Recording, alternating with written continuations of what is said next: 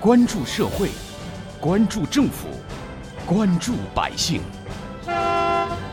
民生新干线。听众朋友们，早上好，欢迎收听今天的《民生新干线》，我是子文。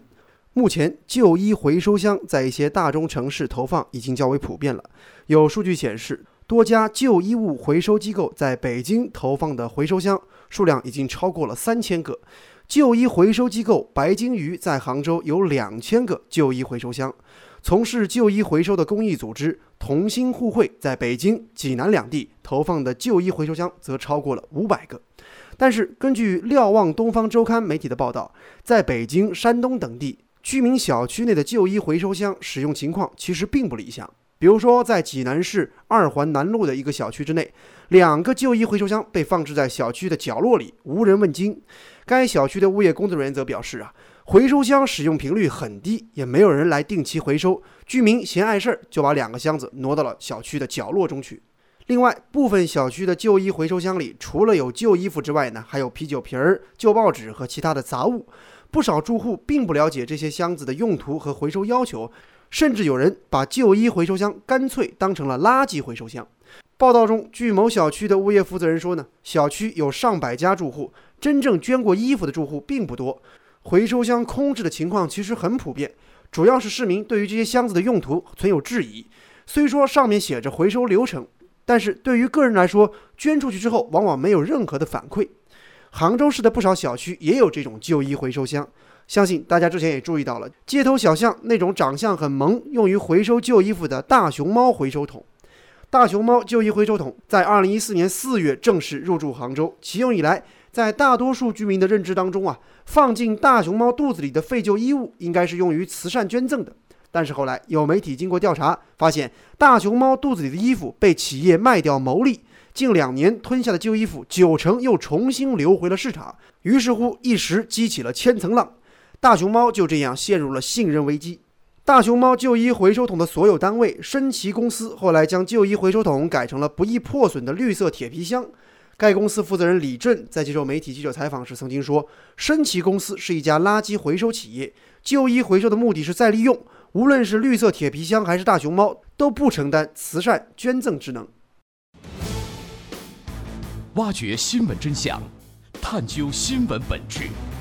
民生。新干线。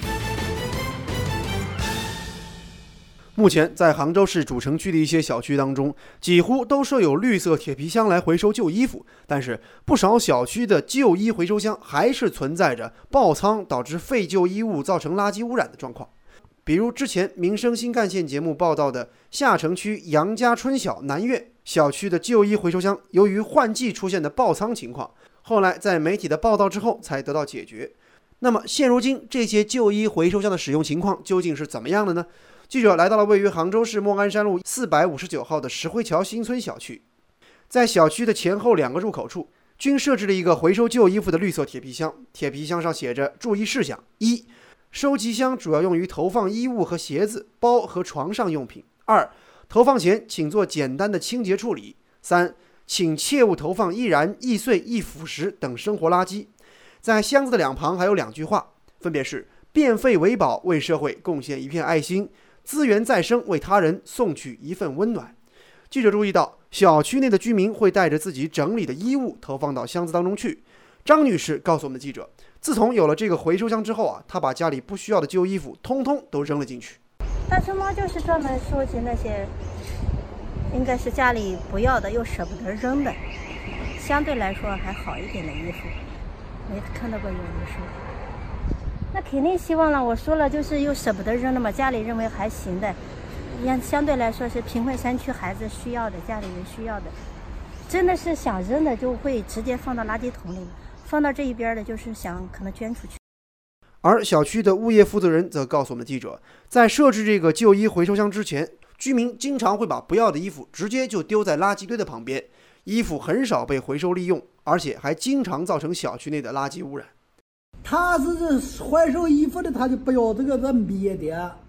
要夏天穿的衣服这是回收的。这个在小小这个这靠这个在厚点，那人人家不要。要要的时候，他早就拿走了。我跟他捡呃捡垃圾的人早就卖掉了。现如今有了旧衣回收箱，确实方便了一些，小区内的居民也都表示比较满意。比如陈先生就说啊，最大的好处呢，就是希望资源能够再次回收、再次利用。旧衣服回收利用是件好事，所以希望相关部门合力把这好事做好。记者又来到了小区的后门，发现这里的回收箱内已经塞满了旧衣服、旧鞋，还有旧书籍。有居民再来投放，已经是放不进去了。居民王阿姨告诉我们记者，已经有两天时间了，但是到目前还是没有人来收拾。有人想放吗？他不来收拾也放不进去呀。不少居民都那么说。我们想放，不来收拾，装得很满。记者于是按照乡上著名的杭州市互邦再生资源有限公司的服务电话拨打了过去。负责人表示会尽快的安排工作人员来现场收拾旧衣服。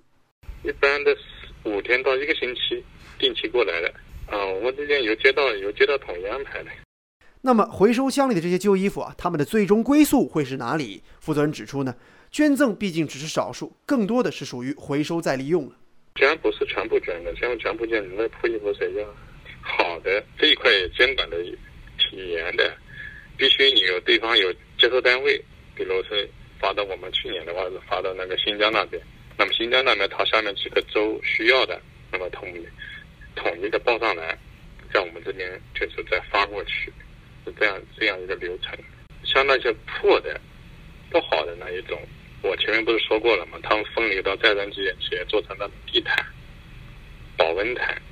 还有那种拖把这些棉类做拖把这些的，再利用的，就是资源再利用。按照杭州市互邦再生资源有限公司这位负责人的意思，回收的旧衣服无非是两种去向。要么进行再加工利用变废为宝，要么呢由民政局负责捐赠出去，但是捐赠的比例很小。至于会不会把衣服经过消毒处理之后再进行销售，盈利的部分用于企业的运转，该负责人没有提及。挖掘新闻真相，探究新闻本质，民生新干线。小区内的旧衣回收箱应该由谁来监管？记者调查发现，各地旧衣回收箱的管理部门不尽相同，监管缺位、行业缺乏规范的情况也普遍存在。比如说，在北京、济南、青岛等地，旧衣回收箱的主管部门包括了民政局、红十字会、慈善总会、城市管理局等多家单位。针对一些旧衣服回收箱缺乏监管的问题，民政部四月十九号发布了提示，表示，发布提示称，一些社会组织。一些社会组织、企事业单位在不具备公开募捐资格的情况下，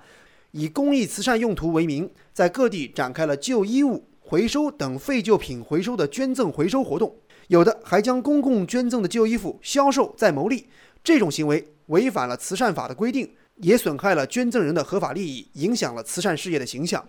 小区旧衣回收箱究竟是公益还是生意？对此，浙江工业大学吴伟强教授有他的观点。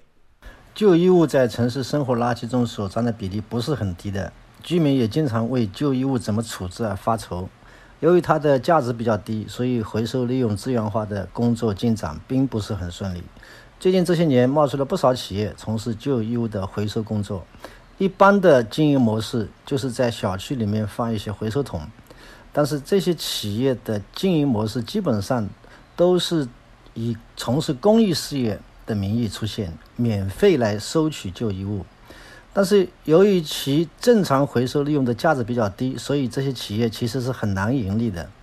那么他们到底怎么经营下去呢？一是以从事公益事业和回收利用资源化的名义获得政府的财政补贴，但是他所获得的财政补贴数额和他们实际投放的回收桶未必完全成匹配关系，也就是说。他获得的财政补贴比较多，投放的垃圾桶不完全符合获得财政补贴时候承诺的投放垃圾桶的数量。第二是获得财政补贴以后回收的旧衣物，并不是完全用于公益目的，出路是两条：第一条是做成其他一些产品出售，比如说什么拖把之类的；第二条就比较恶劣了，就是把一些旧衣物清洗整理以后出售到贫困地区，乃至出口到国外。这样的话，一头获取财政补贴，另外一头继续获利，这样的产业链被揭露出来以后，遭到了不少的诟病，在一定程度上也打击了居民垃圾分类的积极性。我们认为，利用第三方企业参与垃圾分类，尤其是回收利用资源化的工作，是一条可行的途径。但是，参与在其中的企业的目的应该更加纯粹，尤其是不能以公益的名义从事两端都获利的经营活动。更何况，其中还有一些非法的经营手段呢，否则就会走向邪路。中国工程院发布的《废旧化纤纺织品资源再生循环技术发展战略研究报告》指出，目前中国旧衣物的再生使用率不足百分之十。而中国再生资源回收利用协会秘书长潘永刚则表示，随着人们生活水平的不断提高，废旧纺织品生产逐年上升，全国每年生产废旧纺织品多达两千多万吨，已经成为了新的垃圾源，亟待打造完备的旧物回收体系。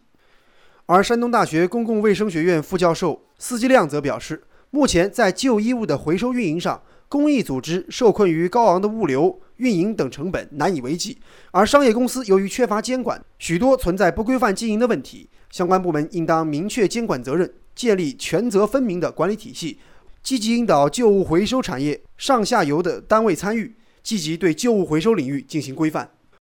而相关专家也表示，要对于现行的《中华人民共和国公益事业捐赠法》等法律进行完善，明确回收组织的责任和负面清单，建立旧物回收的公示制度，保证捐赠财产可以物尽其用，同时提升市民的参与感和获得感。当然，如果说作为普通市民的您发现了不具备公开募捐资格却开展了公开募捐活动的，也可以向当地的民政局举报。发现以假慈善名义或者说假冒慈善组织骗取财产的，可以向公安机关举报。好，感谢您收听今天的民生新干线，我是子文，下期节目我们再见。